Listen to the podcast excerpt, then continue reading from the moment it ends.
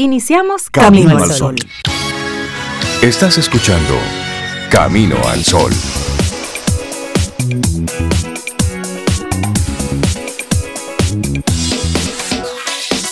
Muy buenos días. Hola, muy buenos días Rey, Cintia, Laurilla y nuestros amigos y amigas. ¿Cómo están ustedes? Pues muy bien, muy bien. Gracias a Dios, gracias al universo, estamos bien. En parte gracias a nosotros hicimos alguna tarea, ¿verdad? Para cuidarnos, para mentalmente mantenernos saludable también, sí. Hicimos un granito de arena y gracias a Dios, pues espero que así estén los amigos Camino al Sol oyentes, diciendo, pues mira, sí, Cintia, sí, yo estoy bien, hice lo que tenía que hacer ayer y, estamos bien. Camino a lo que sigue en el día de hoy. Hoy es, es hacer la tarea. Usted haga lo que tiene que hacer. El universo tiene lo suyo pero usted también tiene que poner de su parte. Claro. Es decir, que hoy arrancamos nuestro programa proponiéndote desde temprano, no dejes que un, que una, un mal arranque eh, en tu día, pues te arruine toda la mañana. A veces, simplemente por algo que nos sucede en la dinámica del, del arranque del día, pues de una vez queremos condenar, este día es terrible. No, no, no, no. Esas son señales. Me voy a mi casa a acostar. No, no, no, no, no. A lo mejor sí te, debes detener, tomarte un vasito de agua, un café, retomarlo todo, reiniciar, porque a veces es bueno comenzar otra vez. Pero no permitamos que un hecho, que una persona por una imprudencia en el camino haga que tú ese, ese viaje eh, no te lo disfrutes. No, no, no. Se te dañe. Eso fue él, eso fue ella. No, no, no. Usted concéntrese en lo que a usted le toca. Entonces, no permitamos que las cosas que van sucediendo que no te tocan te afecten. Pero mira, eso es una decisión personal. A veces ustedes no han escuchado gente que se soñó tal cosa o que se soñó con tal persona y ya se le quiere como dañarse el día. Hombre, no. Con un sueño. No, o algo en casa que puede sucederle a cualquiera, que te levantaste y la nevera estaba dañada. Y tienes todo ese tema de comida ahí. O pisaste algo que dejaron los niños en, la, en el medio y por poco te caes y tienes un dolor. O tomándote el café se te derrama un poco. Son cosas que pasan. Oye, son cosas porque estamos vivos. Entonces nada, fluye con eso, llámate a un electricista que vaya a visitar la casa en el momento que estás, te cambias la camisa. La, más terrible, Cintia, es cuando uno va a salir que ve una goma pinchada. Ay, esa goma pinchada. es terrible. Dos opciones, o respiras y la cambias, o respiras y, pides un servicio de transporte alternativo. y, te vas. Y deja eso tranquilo. Exactamente. Que por lo general esa segunda opción nunca cae mal. Dice, ay, no, no, no, espérate. Tú sabes que yo, yo, tenía, yo tenía un, mi primer vehículo se llamaba La Cabra. Mis, mis conocidos saben de qué conocemos, estoy hablando. Conocemos la cabra. Por el significado adicional que tiene. digo, es que, es que el carro no caminaba, el carro no andaba, el carro brincaba. era, muy divertido. Entonces, entonces la cabra le gustaba eh, dañarse en los momentos menos oportunos. Entonces, por ejemplo, si yo la lavaba bien, pasaba un domingo lavándola bonita, el lunes no prendía. Entonces yo hacía las paces o ando con ella así bien sucita y que funciona, o ya yo sé que después que yo la lavo, al otro día ya no va a funcionar. Entonces yo comencé a hacer las paces. Entonces, eh, le, le, gustaba siempre picharse la misma goma y yo la cambiaba y aunque ponía una nueva, se pinchaba siempre la misma goma. ¿Cómo va a ser? Sí, sí, sí, la misma. Entonces yo decía, ah, bueno. Entonces, cabra, ¿sí? entonces yo lo que hacía era que andaba siempre en el vehículo con un galoncito de agua, unos guantes, y yo estaba preparado para ella. Entonces, ah, ah no, tranquilo, yo ponía mis guantes. Ay, sí, sí. Entonces la canta, cambiaba la goma cantando. Entonces comencé como a quitarle presión a eso, hasta que ella dejó de hacerlo como por arte de magia. eso, ah, sí, entonces la cabra fue mi maestra. Sí, fue una maestra. La enseñanza no la desarrolló la paciencia. A nuestros amigos Camino al Sol oyentes que a través del 849-785-1110 nos digan qué cosas o qué, qué elemento reincidente se ha convertido en tu maestro a lo largo de la vida, que tú quieras reconocerlo. Decimos aquí en Camino al Sol el pecado, no el pecador. Claro, Así claro. que si claro. nos los quieres comentar, bueno, pues bienvenido de nosotros de recibir. Pero de repente lo que comentas, pues le toca a varias personas. Así que sí, 849-785-1110, el WhatsApp de Camino al Sol. Y vamos a recordar esas historias que nos hicieron crecer, que desarrollaron algo de nosotros. Exacto. Y a la mí me encanta la paciencia, actitud. resiliencia. Sí. Camino al sol del día hoy. Arranca la página y comienza a escribir en la nueva. Eso. Eso me gusta. Igual, eso es una decisión. Eres tú quien decides eso. Laboratorio Patria Rivas presenta En Camino al Sol, la reflexión del día.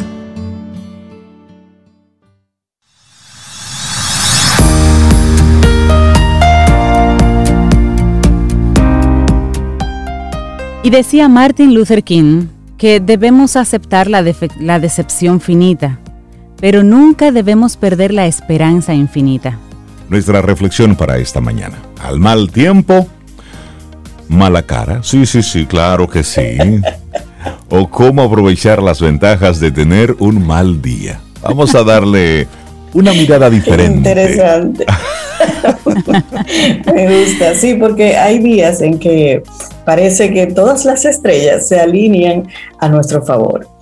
Salimos de casa a tiempo, el sol brilla, el conductor de la guagua, del transporte que usted vaya a utilizar, nos espera en la parada y sonríe incluso cuando entramos. Encontramos asiento de una vez a la primera y hasta parece que el pelo nos queda ese día especialmente bien y recibimos así como piropos. Y luego Ahí El tú- bonito resu- no, no, no. revuelto. como de- Ahí usted dice, este día está sospechoso.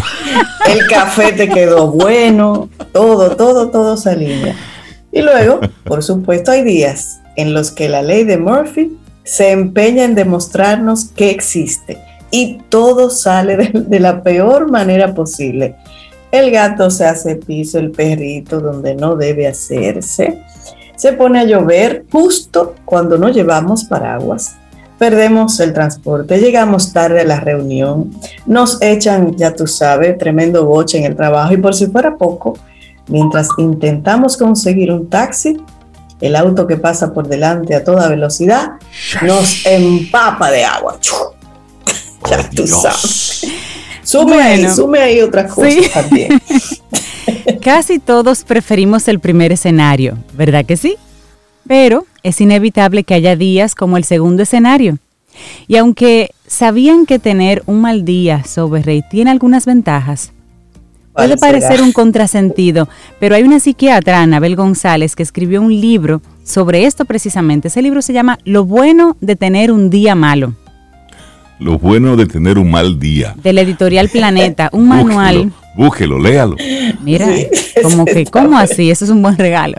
Un manual que busca enseñar a los lectores a regular sus emociones. Y dice, los malos días están ahí, porque la vida siempre se nos va trayendo cosas diferentes, afirma González. Y ante ellos reaccionamos de la manera más útil para nosotros. En cierto modo es como si estuviéramos haciendo un entrenamiento. Eso me gusta, Rey. Así es.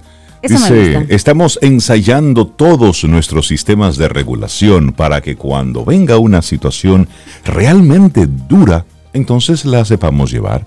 Pero si en los días malos intentamos no sentir o pasamos por encima de nuestras emociones, cuando venga algo potente, entonces nos va a tomar totalmente desprevenidos. Esta psiquiatra y psicoterapeuta, eh, psicoterapeuta explica que en su consulta ha comprobado muchas veces cómo las personas que consiguen superar situaciones difíciles no son las que son felices sin importar lo que suceda a su alrededor. Tampoco las que siempre están bien y se muestran alegres y sonrientes todo el tiempo. No, no, no. A decir de González, lo más importante es tener esa capacidad de gestionar las emociones, sean estas positivas o negativas, y ayudarnos a manejar lo que la vida nos va dando.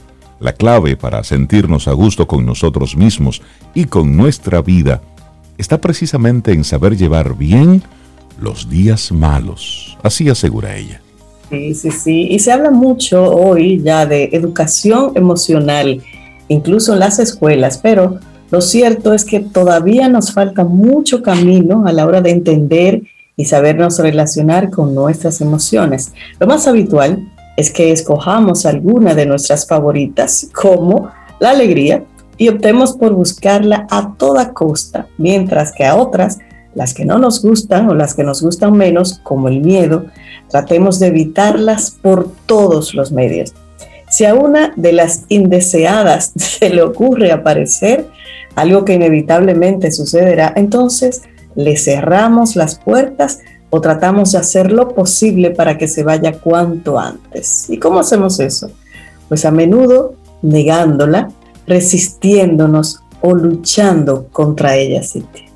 Así es, la regulación emocional es un conjunto de procesos por el que las personas podemos influir en nuestras emociones. Y esos procesos pueden ser automáticos, como por ejemplo cerrar los ojos cuando una película nos da mucho miedo o pueden ser procesos más conscientes, como por ejemplo cuando le sonreímos a alguien aunque nos sentimos un poquito nerviosos. La clave para sentirnos a gusto con nosotros mismos y con nuestra vida es precisamente saber llevar bien los días malos, los que se aparecen solos y que no nos gustan. Así es.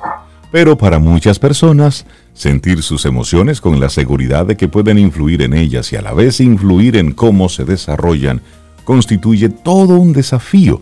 Lo que parece claro es que el camino siempre pasa por sentir. Las emociones siempre están. Y esto lo explica Anabel González. Y si no notamos que están, entonces las cosas no nos irán bien.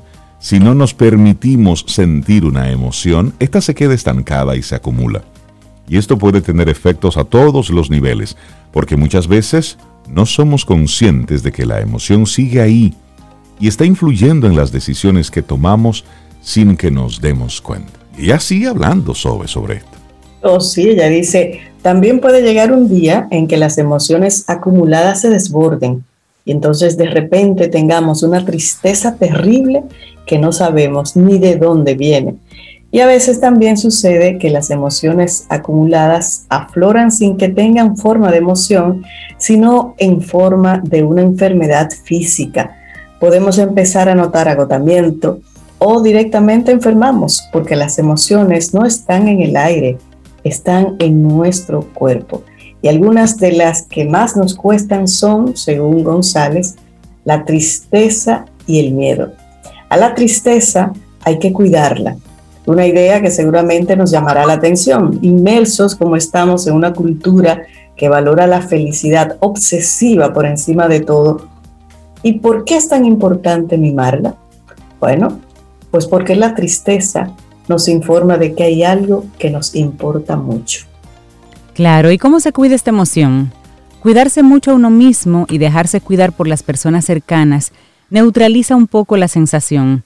Hay que dejar que mientras la cuidamos, la tristeza se vaya aliviando y deshaciendo. Los problemas con la tristeza vienen cuando la contengo y me quedo con ella ahí. Es como poner un dique a un río que el día que se desborde va a dar tremendo problema. O tal vez sepultarla. Y entonces va por debajo como una corriente subterránea que acaba saliendo más adelante por cualquier sitio y a lo mejor en un sitio que tú no querías que saliera.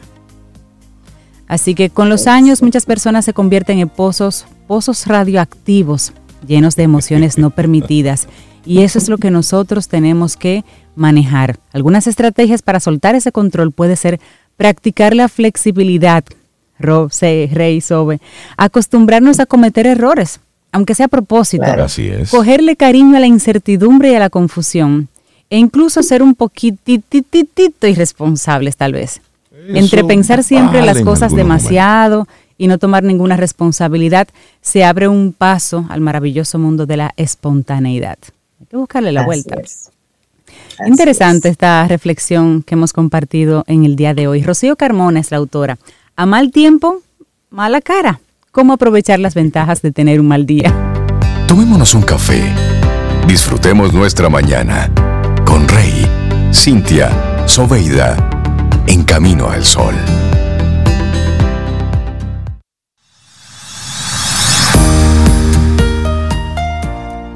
Debemos abrazar el dolor como el combustible de nuestro viaje. Esta es una frase diferente de Kenji Miyakawa. Gracias por estar ahí conectados con nosotros a través de las diferentes vías. Te recuerdo nuestro número de teléfono.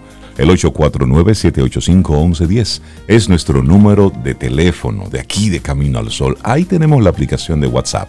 nos escribes, conectamos, puedes pasarnos todos los mensajes que quieras que nosotros vamos aquí compartiéndolos. Y por supuesto, darle las gracias a todos nuestros amigos Camino al Sol oyentes. Sí, aquellos que nos mandan sus mensajes, los escuchamos.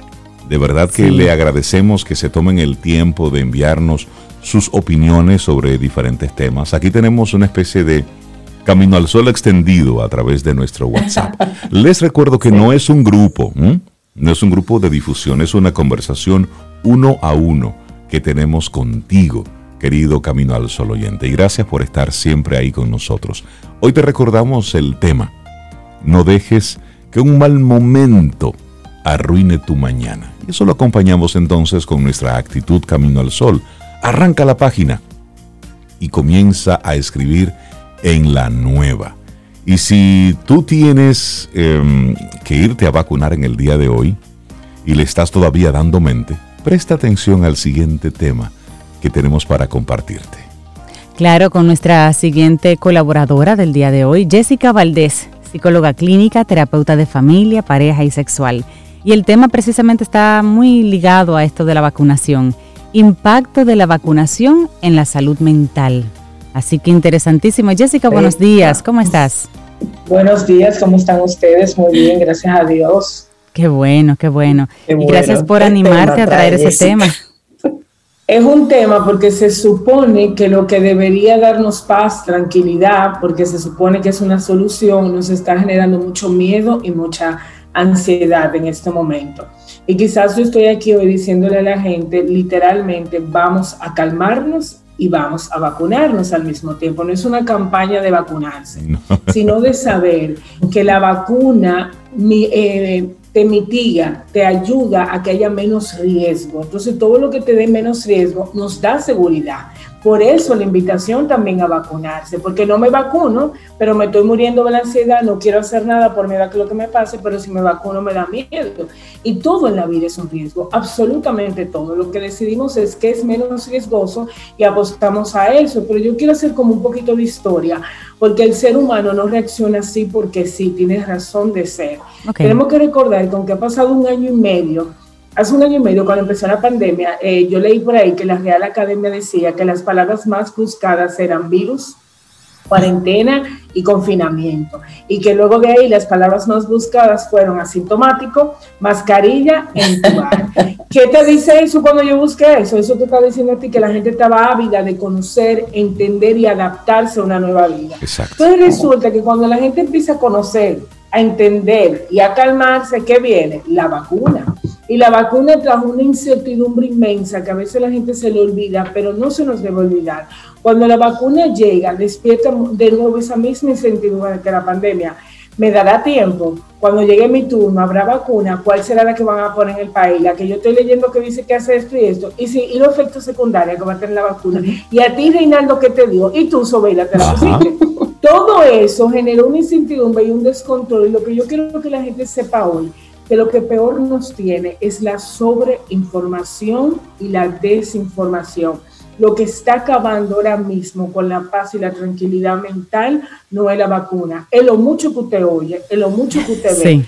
Es esa sobreinformación donde yo necesito pedirle al público hoy, vamos a aprender a elegir qué veo, que oigo, que miro. Ahí empieza la salud mental. No todo lo que me mandan, no todas las fuentes son confiables. Ahora mismo tenemos que saber dónde vamos a ir, a quién vamos a recurrir para esta información. Cuando yo veo todo esto, yo me pregunto mucho, ¿y dónde está el médico de cabecera? Todos tenemos un médico de cabecera, el ginecólogo, nosotros las mujeres, el que si el cardiólogo, el urólogo, yo no sé, pero usted tiene un médico de cabecera. Sí, una, una persona, un, bueno, de confianza. exacto, o un, uno de la familia.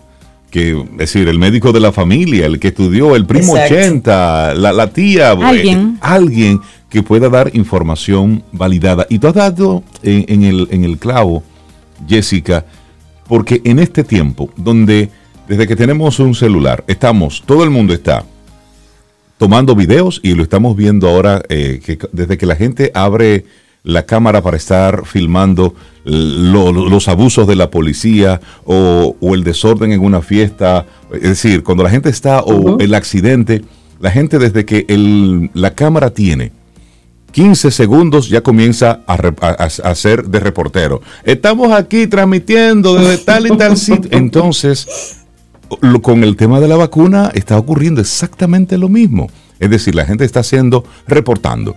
Entonces, está desinformando. Las autoridades han estado hablando mucho al respecto, pero ¿qué sucede? Cuando ese video me lo manda una prima, me lo manda una persona cercana, tiene un impacto diferente a lo que digan las autoridades. Entonces, he ahí la responsabilidad de cuando yo estoy compartiendo alguna información que no es validada. A veces lo hago con la buena intención. Eh, ojo, ¿eh? Tampoco buena intención, pero detrás de eso, lamentablemente, estamos haciendo un flaco servicio, Jessica. Y, estamos creando con eso un miedo y un rechazo a la vacuna. Porque hay tanto temor, se genera tanta ansiedad. Yo no quiero eso, yo no quiero que me pase eso. Y cuando yo decía ahorita el médico de cabecera, es porque tiene que haber alguien que te inspire confianza a lo largo de tu historia de salud, que tú llames a ese médico, doctor según esto que estamos viviendo, ¿qué usted cree que es más o menos recomendable para mí? Porque, ojo, cada quien tiene un cuadro, cada quien tiene una historia distinta y diferente. También nos pasa que nos llegan 20 videos y a todos le damos cabida y ni sabemos quién que sale en el video, ni sabemos la trayectoria que tiene, porque no para, para entrar a Google a buscar lo que dice la OPS, la Organización Panamericana de la Salud, o todo eso nos pesa un poquito más, pero si me lo manda fulano, entonces yo quiero que la gente entienda salud mental es saber qué me conviene y qué no me conviene. Yo, por ejemplo, soy de las que digo, si tú me mandas a mí mucha información, yo me pongo nerviosa. Y llega un momento que yo te digo, yo no quiero ver noticias, yo prefiero que tú me cuentes lo que pasó en un sitio y yo no verlo, porque me cargo. Pero tú me mandas algo y yo te puedo decir, no, no me lo mandes, yo no lo quiero ver, cuéntame tú. Pero hay gente que sabe eso y como quiera, manda, manda. Otra cosa, se ponen a ver cosas en una hora de la noche que después no pueden dormir. Viene el insomnio, viene la angustia, viene la perturbación y tenemos que recordar algo Así como se propaga el COVID, así hoy día se propaga la velocidad de la información. Así de rápido va, así de intenso. Entonces, hoy yo, es una invitación hoy en primer lugar a vamos a elegir los medios de comunicación. Por vamos a buscar la calma de saber de quién me informo, cómo me informo, qué tan veraz y asertivo lo que me están diciendo, porque hay cosas que tú mismo la ves y tú dices, pero ¿cómo esa persona se atreve a decir o hacer eso? Entonces no le debe, eh, no le deberás y no lo mande para adelante, porque van a poner al otro igual o peor que tú. Entonces es como que si yo estoy mal, vamos a poner mal la población entera. Importante saber, esta ansiedad, importante, señores, la cura de mi salud mental o la paz de mi salud mental no está solamente en una vacuna. Queremos ahora poner toda la responsabilidad en una vacuna. Recordemos que el COVID también se previene de otras maneras, usted decide vacunarse o no. Tenemos que tomar en cuenta que hemos hablado del uso de la mascarilla, pero hemos hablado de la importancia de estar en salud. Hemos hablado de la importancia de hacer ejercicio, hemos hablado de la importancia de controlar la fumadera. Es decir, hay hábitos que si los hacemos, el riesgo baja, pero solo queremos centrarnos en la vacuna, sí, pero si mientras la vacuna tú te la pones o no te la pones, en la tercera o la segunda, pero tú haces ejercicio, pero tú duermas bien, tú cuidas tu hábito alimenticio, tú no te metes, discúlpeme como extraordinariamente en un teteo, te pones mascarilla, la ansiedad baja. Y es, es sentirte que tú estás haciendo algo al respecto. Porque también el tema de la vacuna tiene como un efecto negativo que bajamos la guardia. Y todos los expertos han dicho, aunque tengas tus dosis, debes seguir manteniendo el distanciamiento, debes seguir utilizando la mascarilla, debes seguir lavándote las manos con frecuencia, que por cierto, son normas de higiene más que lógica. Es más, mira, eso tiene un efecto tanto así, Jessica, que ya yo veo una película y cuando me doy cuenta que la persona llega en la escena y entra de la calle y se tira en la cama, yo digo, por eso está mal. Esa persona primero tiene que ir al baño, asearse antes de seguir. Es decir, llega un efecto. O abre la nevera y coge algo y dice, pero él no se lavó las manos. no se lavó las manos. Entonces, tiene un efecto que, eh, que como consecuencia positiva debe traernos un cambio de actitud, porque si tú lo piensas bien, son elementos de sentido común. Es decir, no llegar de la calle con los zapatos sucios, entrar por toda la casa, por ejemplo, aunque lo seguimos haciendo, pero no es correcto, es un asunto de salud. Entonces, si nosotros nos ponemos, Jessica, en esa mentalidad de, ok, yo estoy haciendo algo, me estoy tomando mis vitaminas en las mañanas, estoy manteniendo mi sistema inmune, mi, mi sistema inmune fuerte. Pero Jessica, ¿qué tú le dirías a ese camino al solo oyente que está desde que arrancó la pandemia metido en el carril de la teoría de la conspiración? de esas grandes mentes que están manipulando y, que, y que tienen sus teorías, ¿qué, ¿qué le dirías tú? Mira, yo creo mucho algo que aunque cueste esa realidad, hay que respetar la opinión de cada quien, hay que opinar eh, respetar la creencia de cada quien. Ahora, yo creo que el mundo está mostrando que está pasando algo. Como digo yo muchas veces, aunque sea una conspiración, pero mire todo lo que estamos viviendo, mire lo que estamos viendo al lado, porque si hay algo interesante o no interesante, real del COVID, todos al lado nuestro tenemos una historia que contar de esto del COVID, que lo hemos vivido, que lo estamos viendo, que nadie te lo tiene que contar.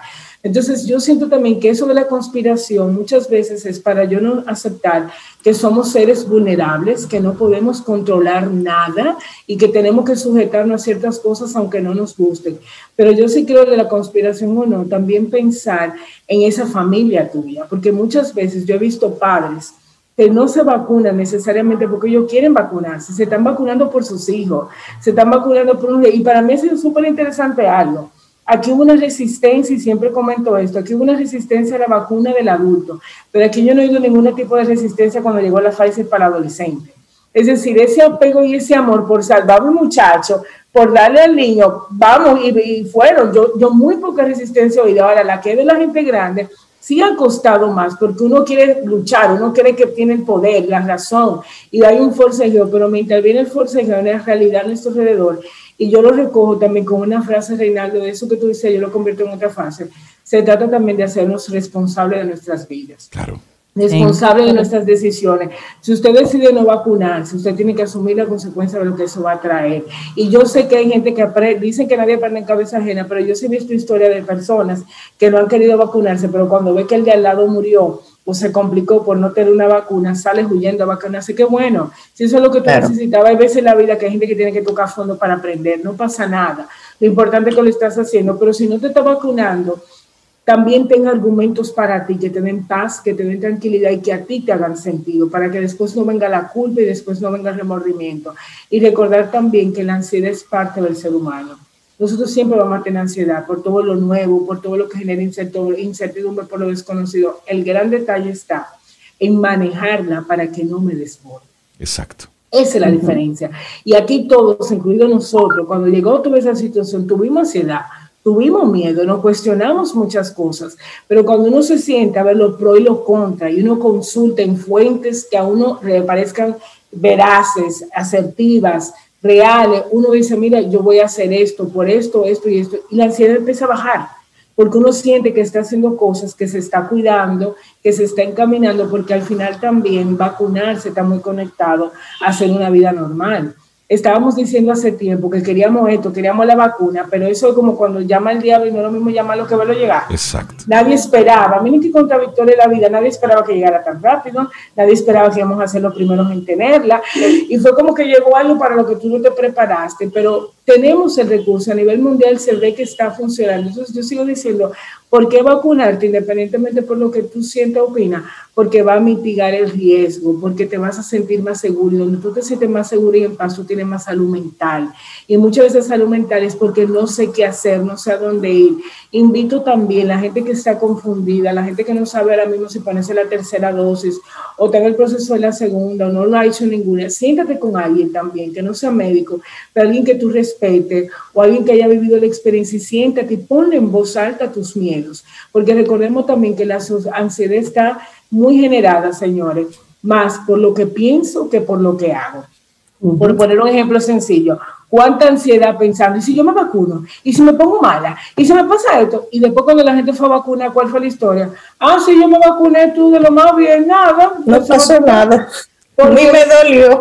Exacto, porque la ansiedad es un proceso de pensar más que de accionar. Entonces, cuando tú pones tus miedos, tus inseguridades en voz alta, la ansiedad baja. ¿Y qué pasa? Porque si yo te pongo a ti, empiezo a hablar con Cintia algo y lo pongo entre tú y yo y lo comunico, Cintia me ayuda a ver más de lo que yo puedo ver, me ayuda a analizar, empiezo a tomar decisiones. Entonces, sencillo, yo lo resumo en dos cosas aprendan a elegir qué van a ver, qué van a leer y qué van a escuchar. Depurar, eso calma el estrés y la ansiedad. No se ponga a ver cosas de noche que le perturben y le quiten el sueño y le generen aún más ansiedad. Tercero, vacúnese, vacúnese por salud mental, por salud física, por su familia, por amor propio y hágase responsable de las decisiones que usted tome y comunique sus miedos. Y si ya esto lo está desbordando, vaya a terapia. Jessica Valdés. ¿Y está? Más claro de ahí. Buenísima, buenísima la, eh, la forma en como tú explicas esto. Nosotros desde el principio, eh, aquí en el programa, estábamos en contra de los diferentes mecanismos que estaban utilizando las autoridades a nivel mundial como una especie de soborno a la gente. Si te vacunas, tienes esto, y si haces esto, lo otro. El caramelito de los niños. Exacto, tratando a, los, a gente adulta, gente vieja como si fueran muchachos. Es decir, si haces esto, entonces te voy a dar un acceso a esto o un descuento. Miren, eh, la salud es algo muy serio y no es para tú tomarlo como una especie de, de ventas de ofertas, ni mucho menos. Es, estamos hablando de la salud pública y es algo que tiene un impacto en nuestras vidas. Por lo tanto, debe ser tomado con esa seriedad. Y se trata de crear conciencia. Hoy se llama COVID-19, mañana no sabemos de qué estaremos hablando. Entonces, ¿Mm? tenemos que sembrar en toda la comunidad esa responsabilidad social de cuando debemos comportarnos por el bien común debemos asumir ese compromiso. Y eso está dentro de los de los deberes y derechos del ciudadano. Y aquí, y esto es llevarlo no solamente al país, sino a nivel mundial. Es decir, usted está en este planeta, está ocurriendo esto, bueno, pues debemos, por el bien de la colectividad, debemos hacer esto y debemos comportarnos de esta manera, por el bien colectivo, que sí, que lo individual, que usted es un ser libre, sí, sí, sí, todo eso usted va a seguir siendo libre, pero el otro también. Entonces es trabajar, y ahí es donde nosotros todavía tenemos una, una, una recta, ¿eh? muy larga todavía de aprendizaje, de ese pensamiento del bienestar colectivo y su impacto entonces en el bienestar individual. Jessica Valdés, la gente que quiera conectar contigo, seguir esta conversación, ¿cuáles son tus coordenadas? Eh, me pueden contactar al 829-850-1812 y me pueden escribir por correo también a jessicavaldesm.com o buscarme en Instagram en las redes como Jessica con dos S, Valdés M. Ahí estoy en Instagram. Vale decir, lo importante para mí cuando iniciamos el programa, ustedes hablaban de la comunidad, de sus eh, fieles seguidores. Decirles que de esos fieles seguidores, muchos me han llamado, me han contactado, han hecho uso del servicio de terapia y yo creo que es algo muy bonito porque es un espacio que ustedes hablan, donde las personas escuchan y están buscando también su, eh, su bienestar, su mejoría y se atreven a acercarse y a buscar ayuda a toda esa gente que me escucha también, que se haga un espacio y a ustedes darle las gracias. Qué bueno. Qué bueno, eso es gente madura que está tomando las riendas de su vida. Qué buena noticia, Jessica. Así es. Bueno, un abrazo. Te despedimos con música. Este es tu gran día. Camino al sol. Eh, es bueno ver lo que en otros países están haciendo al respecto. Y un, un experimento lo está llevando a cabo Islandia que con, muestran como un éxito este experimento de una semana laboral de cuatro días. ¿Les parece si profundizamos un poquitito sobre eso? Para que este mensaje caiga en algunas mentes. bueno, mira, el experimento funciona por lo menos en Islandia. Está funcionando. Las pruebas con la semana laboral de cuatro días en este pequeño país europeo fueron un rotundo éxito y esto lo afirman algunos investigadores en el día de ayer porque se está produciendo, según ellos, un cambio en los patrones de trabajo. Este experimento se realizó por varios años, entre el 2015 hasta el 2019. Ojo, sacaron el tiempo de pandemia del experimento, claro. Y a los trabajadores se les pagó lo mismo por trabajar menos horas. La productividad se mantuvo o mejoró en la mayoría de los lugares de trabajo, y eso indicaron las investigaciones. Otros experimentos similares se están haciendo en otras partes del mundo en este momento, como España y Nueva Zelanda. En Islandia, pues este piloto se realizó en el ayuntamiento de la capital, Reykjavik, y en puestos del gobierno nacional, y contó con la participación de unos 2.500 trabajadores, que es más o menos el 1% de la población activa del país. Claro, mira, y, muchos de esos trabajadores pasaron de una semana de 40 horas, que es similar a la que nosotros tenemos, ¿no? 40 horas pasaron a unas 35 o 36. Explicaron los investigadores del Laboratorio de Ideas Británico Autonomy y de la Asociación Islandesa por una Democracia Sostenible.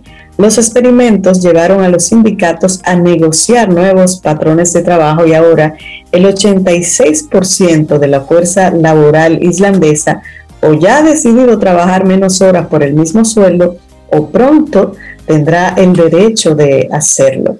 Y los trabajadores afirmaron sentirse menos estresados y con menos riesgo de tener el síndrome de agotamiento o el conocido burnout e indicaron que el balance entre su vida privada y laboral había mejorado. Bueno, no se sorprendan si un día de esto decimos que solamente haremos camino al sol cuatro días a la semana.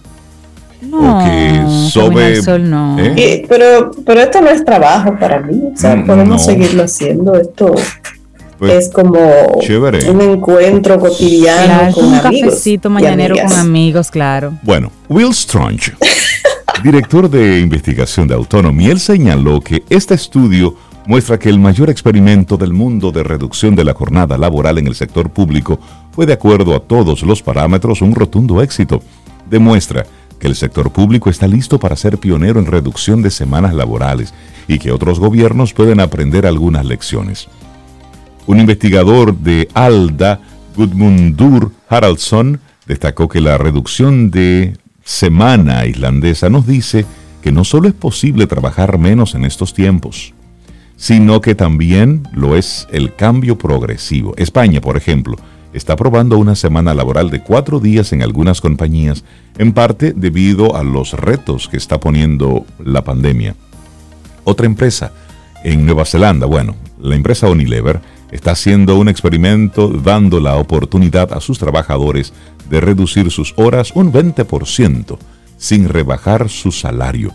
Son experimentos que se están presentando en diferentes puntos. Eh, la cultura del país ayuda, ayuda mucho. mucho. Realmente. Carlos Slim ha estado proponiendo jornadas de tres días, pero más largas, es decir, un poco más de horas de trabajo al día, pero menos días de trabajo. Son diferentes propuestas. Recordemos que nuestro sistema económico corresponde a una época en la historia y nuestra, la hora de desayuno, la hora de la, del almuerzo, la hora de cena, todo, si nos vamos un poquitito atrás en la historia, nos daremos cuenta que ha sido de una manera u otra dominada más que por nuestro ritmo circadiano, por nuestro reloj biológico, ha sido todo esto modificado y manipulado por el sistema económico, que correspondía a una época de industrialización, de poner esta... Este la maquinaria a funcionar de manera homogénea, Rey. Todos entran a una hora, paran a una hora para almorzar, regresan a una hora de almorzar y todo continúa. ¿sí? Y hemos seguido hasta la fecha. Bueno, tenemos un camino al sol oyente que él ya está experimentando eso. Neno, él dice, él trabaja de lunes a jueves. Mm. Neno, Dame datos, neno. Necesito ablandar unos corazoncitos por aquí. ¿Qué se hace? ¿Y qué industria también trabaja, neno? Sería bueno saberlo. Súper interesante, mira, sí, súper interesante. oye, a mí me mandaron a decir algo, me escribieron algo por WhatsApp, una gente que quiere, tú ves, y yo muy temprano para mi cerebro, a ver si ustedes me explican. Oiga lo que dice, le salió la mentalidad de esclava en subliminación a Sobeida Ramírez. Es muy temprano y me falta café. Yo estoy, explícame, lo estoy yo, yo entendí perfectamente. Esclava en sublimación. no, no, no, no. ¿Qué es eso? No, no, no, no, porque realmente él se disfruta camino, ella se disfruta sí, camino sí, no, lo disfrutamos. No, no, no, pero, no estamos escondiendo nada. Pero realmente eh, es para pensarlo. Y, es, y, y esta pandemia, y ya un poco medio en broma, pero en serio, esta pandemia nos demostró que un sistema diferente es posible. Que como hemos estado llevando todo esto, no es sostenible en el tiempo y no es autosustentable. porque basta una tosecita, basta un limpio. Y de inmediato el mundo se detiene. Es para que nosotros de todo esto saquemos un aprendizaje. Se trata de ser más productivos, más, más efectivos, pero al mismo tiempo que tengamos, que tengamos vida.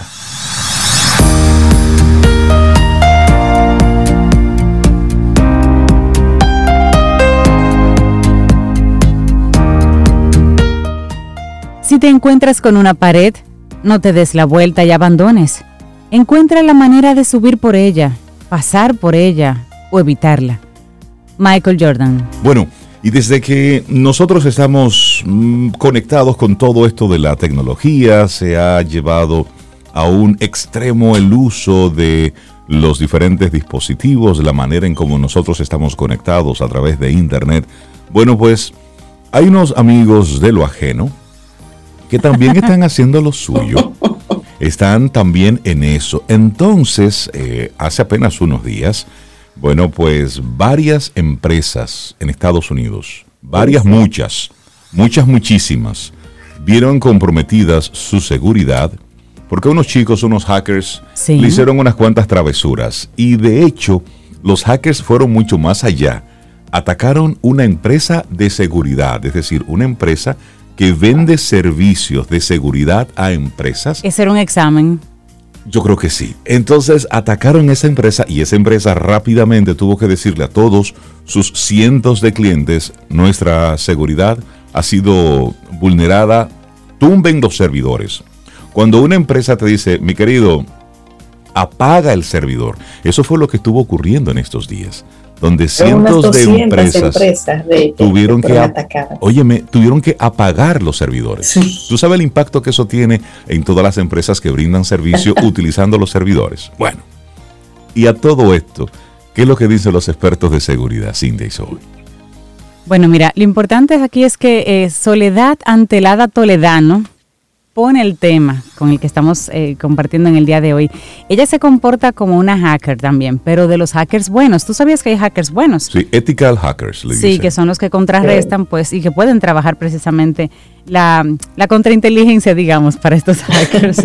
y ella hace exactamente lo mismo que un atacante, pero en el sistema, en este caso, para cuidarlo, para mirar cualquier brecha posible, para entonces trabajarla con anterioridad. Y ella reconoce la superficie de ataque, penetra, detecta los puntos débiles del sistema, estudia el riesgo, porque ese es el trabajo, anticiparse a la mente del hacker que no es ético y pensar como él para defenderse. Con frecuencia están apareciendo noticias muy preocupantes. Por ejemplo, eso de colosal ciberataque golpea a cientos de empresas en Estados Unidos. Pero eso lo hemos visto también para las redes sociales, Sí, sí. informaciones personales que se han estado robando, en banca, informaciones de tarjeta de crédito, por ejemplo, son muy, muy atacados. Cuando eh, hackearon también una red de oleoductos, ahora en mayo pasado, una red de oleoductos, hubo que cerrarla. ¿Ustedes recuerdan eso? Poniendo en peligro el suministro de combustible para gran parte del país. O sea, no es un relajo. No, para nada. Y esta chica, eh, Antelada, ella afirma que los hackers nos llevan ventaja Uy. y que las consecuencias de ataques a infraestructuras críticas, como sucedió, como dijo Cintia, con el oleoducto colonial, esos ataques pudieran ser devastadores.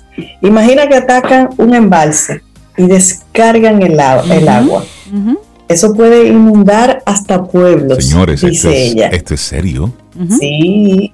Y ella, Antelada, es ingeniera de sistemas informáticos de la División de Ciberseguridad de Berkeley Lab en California. En concreto, lo que ella hace es proteger al Departamento de Energía de Estados Unidos.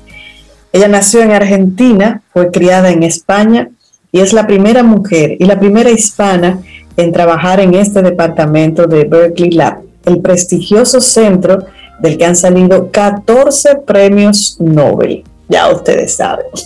Bueno, a ella le hicieron una entrevista y le preguntaban, ¿qué es eso de que te haces pasar por hacker en tu trabajo? Y ella decía, bueno, el sistema se llama Penetration Testing y consiste en comportarte como un atacante haciendo lo mismo que pudiera ser un hacker. Analizo por dónde puede ser más fácil atacar, definir qué merece la pena, cuál podría ser el objetivo, atacar el sistema financiera, financiero de una entidad, el departamento de salud, un supercomputador o robar información científica y social. Luego, ella realiza un reconocimiento de la vulnerabilidad para definir dónde están los agujeros de ciberseguridad. Si los descubres, hay que arreglarlo. Obviamente, no quieres que nadie los vea y hay que taparlos para que nadie pase por ahí. Y esto que ella comenta, bueno, pues las grandes empresas, aquellas que tienen información que es muy sensible, pues por lo general tienen ese puesto. Es decir, un chico o una chica que está ahí tratando de penetrar el sistema de todas formas para anteponerse, adelantarse un poquitito a los hackers que tienen como punto de entretenimiento y slash su trabajo es estar sentado frente a una computadora para comenzar a vulnerar. a buscar esos hoyitos que ella dice que tapa. Y entrar. Y a veces son informaciones personales, informaciones de tarjeta, información de seguridad de seguro social, pero a veces son como decía eh, como decía sobre un sistema, por ejemplo. y si un computador o un sistema como es un supercomputador cae en manos de agentes maliciosos, son una máquina de poder de procesamiento muy grande. Serviría como un arma arrojadiza para atacar al resto del mundo. Hablamos de máquinas de 2.000 procesadores. Es como tener 2.000 computadoras trabajando juntas, atacando una sola cosa, señor, eso es mucho. Es como tener una red de computadoras alrededor de muchas localidades distintas que se han infectado y que se controlan remotamente desde un sitio único. Tienen que infectar muchas computadoras para tener una potencia de ataque como por ejemplo indicarle atacar una red eléctrica, pero pueden hacerlo. Si tienes esa potencia concentrada en un solo sitio y la hackeas, la tienes. ¿Y qué tan graves podrían llegar a ser esos ataques? Bueno, ella dice que es difícil de imaginar porque todo está muy interconectado. Uno de los miedos más grandes son las infraestructuras críticas, porque un ataque a estas causaría un daño directo a las personas. Si, te va, ah, si se te va un grid eléctrico en medio de un invierno siberiano, la gente puede pasarlo muy mal. Así es. Algo parecido a lo que sucedió en Texas, una tormenta invernal que dejó decenas de muertos y millones sin electricidad del pasado febrero. En ese caso no fue un ataque informático, pero son consecuencias similares, terribles, que podrían ocurrir. Imagínate, dice ella, como decíamos ahorita, que ataquen un embalse, descarguen el agua y pueden inundar pueblos enteros. Si penetran en el sistema de control de los aviones, oh, imagínense, eso también pudiera ser fatal. Y luego, siguiendo un efecto dominó, Mucha gente habla de un escenario que se pueda caer Internet. Es difícil porque se trata de una red con muchos sistemas, pero podría ocurrir un apagón grande o parcial por países si se ataca la red global. Y sigue diciendo, Rey. Bueno, y a propósito de, que se caiga el Internet, hace, hace unas semanas ocurrió una mañana en que el, el Internet se cayó en varias zonas y varios aeropuertos. Fue, fue una locura lo que ocurrió. Y fue un asunto de una o dos horas. Entonces, sí, ella, ella sigue hablando, dice ella, ponte a pensar, sobre todo en este momento de la historia en que muchos hemos estado trabajando desde casa. Ay, si se cae el Internet. Sí, se pierde muchísimo dinero, bajarían los sistemas productivos, claro. Tampoco fue un ataque cibernético, pero mira lo que pasó en el canal de Suez. El barco quedó atracado y se produjo un efecto dominó que afectó hasta los mercados. Los ataques estratégicos pueden afectar bolsas de valores y economías en el resto del mundo. Hay ataques que cuestan muy poco lanzarlos, pero generan un daño masivo y ese entonces sería el gran peligro. Y luego ya sigue hablando sobre la ciberseguridad. Sí, bueno, y de hecho le preguntan, entonces dirías que los hackers nos llevan ventajas? Y dice ya sí, puede decirse así. El tema es que quien está en el lado oscuro tiene mucho más intención y tiempo. Exacto. Los que defendemos somos menos porque hay poca gente especializada, no damos abasto. Por eso a veces nos ganan la partida. Dice ya como te digo, igual cada vez hay más gente y se le intenta poner más recursos. Aún así, seguimos un poco en la cola. Hay muchos tipos de hackers, son más y más y tienen más tiempo cada vez. Son 24 horas intentando entrar en el sistema y tú tienes que estar 24 horas intentando parar esos ataques. Y lo dice muy claro ella, no es lo mismo la ofensiva que la defensiva. La verdad es más difícil. No, además tú tienes cientos de hackers atacando y ella sola. Es como un jugador de, fútbol, el, el, portero, ¿no? Pero imagínate cientos queriendo entrar la pelotita ahí. Oye, oye, el comentario que nos hace un camino al solo oyente anónimo. Él dice, o ella dice, análisis estático de código. análisis dinámico de la aplicación y pruebas de penetración sumados a la pandemia fueron mis grandes dolores de cabeza en el 2020. El equipo de seguridad ha estado insoportable, especialmente desde el 2020 llegaron junto con la pandemia y son parte del día a día ciertos dolorcitos de cabeza en el 2021. Sí, sí, sí. Es, sí. que es, es, es la realidad. Porque, oye, como ella dice, tienen tiempo. Sí. Tienen tiempo y vamos a ver a quién vamos a fastidiar hoy. Y, Y sabes entonces que le comienzan a hacer competencia sobre ello. Y ella le preguntaron, pero, pero ¿qué es lo que pretenden realmente los hackers? Y dice ella que en muchos casos es hackear por hackear. Es ego pura y simple, hackear por hackear Sí. y luego presumir de ello. Imagínate, Sí. No, aunque son, sí, son terribles. aunque sí hay personas que lo han hecho por motivos económicos. Y habla ella específicamente de un caso en que la web de, de Amazon parece que no tenía los niveles de seguridad más apropiados y, y entraban muchos hackers y cambiaban los precios, alteraban los precios. Algo, que, algo que costaba, por ejemplo, 100 dólares, ellos le ponían 10 dólares. Mucha gente lo compraba, ellos se daban cuenta, ven acá, se está vendiendo mucho tal producto. Y cuando iban a averiguar en Amazon, ah, pero es que el precio lo habían cambiado. Ya, ya entiendo por qué Jeff Bezos no le queda ni un solo cabellito en esa cabeza. Y también casos así, por ejemplo, que te, que te hackean información para entonces vendértela o venderla en el mercado negro, Sí, en esas listas. eh, sí, sí, sí. Bueno, hay algo que los, los expertos saben que se llaman eh, la Deep Web. Es decir, es la web en la que nosotros no entramos. Nosotros estamos en la, en la, aunque usted no lo crea, en la Clean Web. Es decir, donde está todo abierto y demás. Pero hay otra más profunda que es donde se venden los datos. Señores, ahí se venden bases de datos de clientes, datos de tarjetas de crédito. Ahí, ahí ocurre de todo. Y estos, De los todo. ethical hackers, deben conocer todo esto.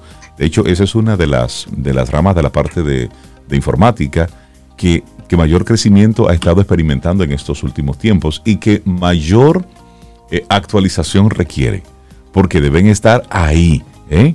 en el día a día, identificando todo lo que está, todo lo que está ocurriendo. Se lo decimos por si usted es de lo que tiene todavía su clave 1, 2, 3, 4, sepa que hay otros por ahí que están solamente fastidiando por fastidiar, que están haciendo la maldad por, por hacer la maldad, simplemente para entre ellos estar diciendo, wow, viste, entré al Pentágono, wow, viste, entré a la empresa de Sobeida, ay, le tumbé tal cosa. Miren. Bueno, ¿en hubo serio? un niño, una vez hubo un niño que jugando y jugando entró al Pentágono, como de 9 o 10 años, y la policía llegó a la puerta de su casa. Hubo una situación ahí, pero luego se dieron cuenta que el niño realmente lo hizo hasta de hasta jugando, o sea, no, no era una, Yo vi no una, era una una película parecida a esa historia, sí. Sí. Muy Bueno. divertida, por cierto. Bueno, y fueron... y Tú abres la esto. puerta de tu casa y toda esa gente, eso suata ahí. ¿Pero, qué- pero qué fue? ¿Qué fue? Sí, eso- Aquí es que vive Miguelito, por ejemplo, por poner un nombre. Pero miren, oigan esto. Dos adolescentes, 18 y 20 años respectivamente, fundaron una plataforma de criptomonedas, AfriCrypt, que comenzó a operar desde Sudáfrica desde el 2019. Y ellos comenzaron a vaciar, ¿saben qué? Cuentas de bitcoins. Cuentas que tenían hasta 3.600 millones que se, se, se desvanecieron. Y fueron Uf. dos muchachos, uno de Dos 18 años y uno de 20 años.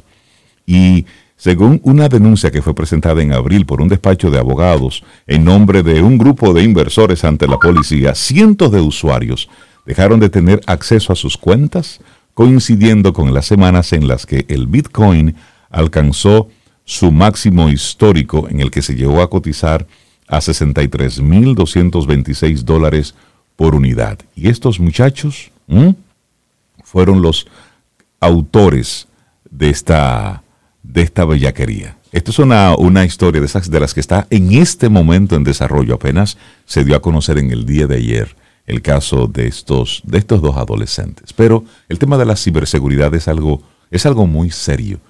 Y todos en este momento estamos en pura vulnerabilidad. Por eso la importancia de tomar las medidas eh, necesarias y tenga esa conversación con su gente de TI, converse, sea, Sí. sea cercano a ellos. Porque Y ahí hay una oportunidad académicamente hablando para los jóvenes.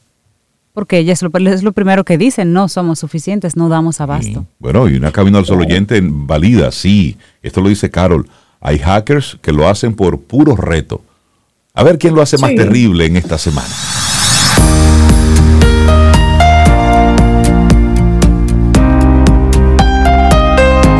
Cintia, ¿qué nos tienes para hoy? Camino al sol. Una perspectiva diferente de parte de Duke Ellington sobre los problemas. Él dice que un problema es una oportunidad para dar lo mejor que tienes. Y nosotros en Camino al Sol, pues siempre estamos listos, dispuestos para hablar de, gastronomía. Y me gustaría que sea Sobe la que presenta nuestra próxima invitada. Bueno, mira, aquí tenemos a Irene Rumis, ella es de la Cámara de Comercio Italiana y como tú dices, Rey, viene a hablarnos de gastronomía y un evento que a mí, ustedes saben, me encanta, que es un cooking show. Irene, bienvenida y gracias por estar aquí en Camino al Sol y cuéntanos, ¿cómo estás? Oh, hola, bien, gracias a ustedes por tenerme, por prestarme este espacio. Buenos días, Irene, Eh, bienvenida. Hola. Les cuento que sí, tenemos este evento de la Cámara de Comercio Mínica Italiana. Es un cooking show en vivo. Será vía Zoom y quienes impartirán el curso será directamente desde Italia, desde Roma. O sea que es un curso internacional, por así decirlo, que se llevará a cabo el 18 de julio. Y mediante el cooking show lo que estaremos preparando son unos espagueti a la putanesca. Mm. Este evento- chévere. Espérate, vamos, Sí. vamos. Espagueti a la putanesca y eso lo vamos a hacer vía Zoom. ¿Y cómo, cómo va a ser eso, Irene? Eso es... Eh, la mecánica del evento es que lo decidimos hacer un domingo para que pues sirva como la comida del domingo, así cada quien Ok. puede prepararlo en su casa. Y la participación al evento pues incluye un kit con los ingredientes básicos de la receta, que son los Importante. espagueti, la pasata de pomodoro, o sea, la salsa de tomate y el parmigiano rellano. Eso es una invitación para que los dominicanos dejemos de hacer los spaghetti y comencemos a hacer spaghetti a la Espagueti a la putanesca. Como debe ser. Exactamente. Rey, pero nosotros deberíamos como juntarnos todos, tú sabes, pedir cada quien nuestro kit y hacer ese domingo de pasta, una fiesta de pasta putanesca. Pero eso está, eso Eso- está eso chévere. Entonces. ¿cómo, ¿cómo adquirimos ese, ese kit? ¿Cuándo será el evento? ¿A qué hora? Danos todas esas coordenadas. Claro que sí. El evento será el domingo 18 de julio a mediodía. El evento se llevará vía Zoom y el kit de participación, tanto el kit como el acceso al evento, lo pueden adquirir directamente en la Cámara de Comercio Mínica Italiana. Pueden contactarse con nosotros eh, al correo info arroba o al 809-535-1111. Mira, Con y, gusto y- estaremos asistiendo. y ese kit, ¿hay que comprarlo? ¿Cuánto más o menos el costo? ¿Hay que recogerlo? ¿Ustedes los mandan? ¿Cómo es la logística? La logística del evento es que la participación, tanto el acceso al Zoom como el kit, tiene un costo de 1.500 pesos para el público general y para los miembros de la Cámara tiene un descuento y son 1.000 pesos. La logística de entrega lo estaríamos entregando aquí directamente en la Cámara, pero podemos coordinar con el cliente para ver si no puede pasar por aquí, pues ver cómo se le puede hacer la entrega. Ah, yo tengo que ir más o menos como en una camioneta, pues son varios kits que voy a recoger para hacer esa fiesta de pasta el domingo. Mira, y, y me llama mucho la atención esta, esta iniciativa de conectados con, con unos chefs eh, que están en Italia, ¿cierto? Entonces, todo eso es gracias a la tecnología. Y sabemos que, porque el tema que estábamos tocando anteriormente estaba relacionado con la seguridad y con todo eso. Y ¿a quién se le ocurre? ¿Cómo, cómo desarrollan ustedes este proyecto? Porque me parece sumamente interesante. Y es ahí donde está la, la riqueza de este tiempo, donde la tecnología ha hecho el mundo cada vez más pequeño. Así es. Este proyecto surge como una manera de promover la cultura italiana, que es uno de los pilares de la Cámara de Comercio, promover el Made in Italy y, como sabemos, uno de los principales pilares de esta de cultura italiana pues es la gastronomía. Y esta idea de hacerlo vía Zoom directamente con los chefs en Italia surge para tratar de hacer una actividad que sea dinámica, que sea diferente, porque pues debido a toda esta situación que estamos viviendo, ya las personas pues, estamos cansados de eventos virtuales tradicionales. Entonces tratamos de hacer este evento en vivo, de modo que si alguien tiene alguna pregunta de que por qué la pasta no me está quedando, pueda hacer la consulta directamente. Y así buscar formas de cómo seguir promoviendo la cultura italiana de una forma diferente y que sea de gusto para todos, que lo puedan disfrutar en familia. Yo tengo la pregunta que le voy a hacer al chef. Espero que, él, que él tenga... En español o en italiano. A propósito de eso, Irene, estos chefs, ¿pudieras hablarnos un poquito? Y eh, una pregunta clave, ¿es en español o en italiano que nos van a enseñar? En italiano, tú en, en italiano, ¿tú entiendes? Claro. salada eso, tú sabes. Entendió mal la receta. Es 100% en español, a pesar de que los chefs son italianos, tienen un excelente dominio del español, por lo que lo estaremos llevando a cabo en español. Y son, los chefs son dos hermanas, de, se llama su compañía, por así decirlo, se llama Local Aromas. Son dos amantes de la cocina italiana que se encargaban antes de la pandemia pues de realizar tours gastronómicos por Roma, porque son de Roma y hacían su tour gastronómico tanto para locales como para turistas. Estás hablando con la feligresía aquí. Pues han migrado y se han internacionalizado y están haciendo estos cooking shows, hacen también eventos para empresas, o sea, ah, son excelentes. Yo misma he pasado viendo sus videos últimamente en un canal de YouTube y de verdad que, que sí, que son súper claras al momento de explicar, explican para principiantes, sumamente fáciles sus recetas y siempre eh, arraigadas a la tradición italiana, siempre a la receta original, que fue algo que nos gustó mucho porque es lo que promovemos en la cámara. Mira, Irene, la cámara no se dedica a eso, pero yo te voy a proponer que lo piensen. Háganse un tour ustedes mismos como cámara, como cámara dominico-italiana, un tour a Italia, con esas personas dominicanas que quieran conocer. Yo me incluyo de inmediato, porque yo, yo, quisiera conocer esa cultura, la gastronomía, pero ir físicamente a Italia es un sueño que tengo, Italia, no sé por qué. Así que, aunque no se dediquen a eso, qué sé yo, socialízalo por allá, por la oficina, porque de repente me encanta. pudiera ser súper interesante conectar los dos mundos, de verdad. Yo por lo pronto ya tengo la, pregunta para el chef. Velo preparando, ¿eh? Claro que si es cierto que uno para saber si la pasta está al dente hay que cogerla y lanzarla al, techo. de la, cocina y para la pared. Dile a él que se prepare para preguntas así que si la putaneca lleva salami, velo preparándole, que le voy a hacer la pregunta. No, y a ver si conocen los espaguetis playeros. Sí, que si él sabe cómo echar los espaguetis dentro de una de un doble litro. Lo dejo ahí, que si él sabe la técnica. Y además que si los espaguetis, Rey, para ponerlo a hervir, hay que romperlo.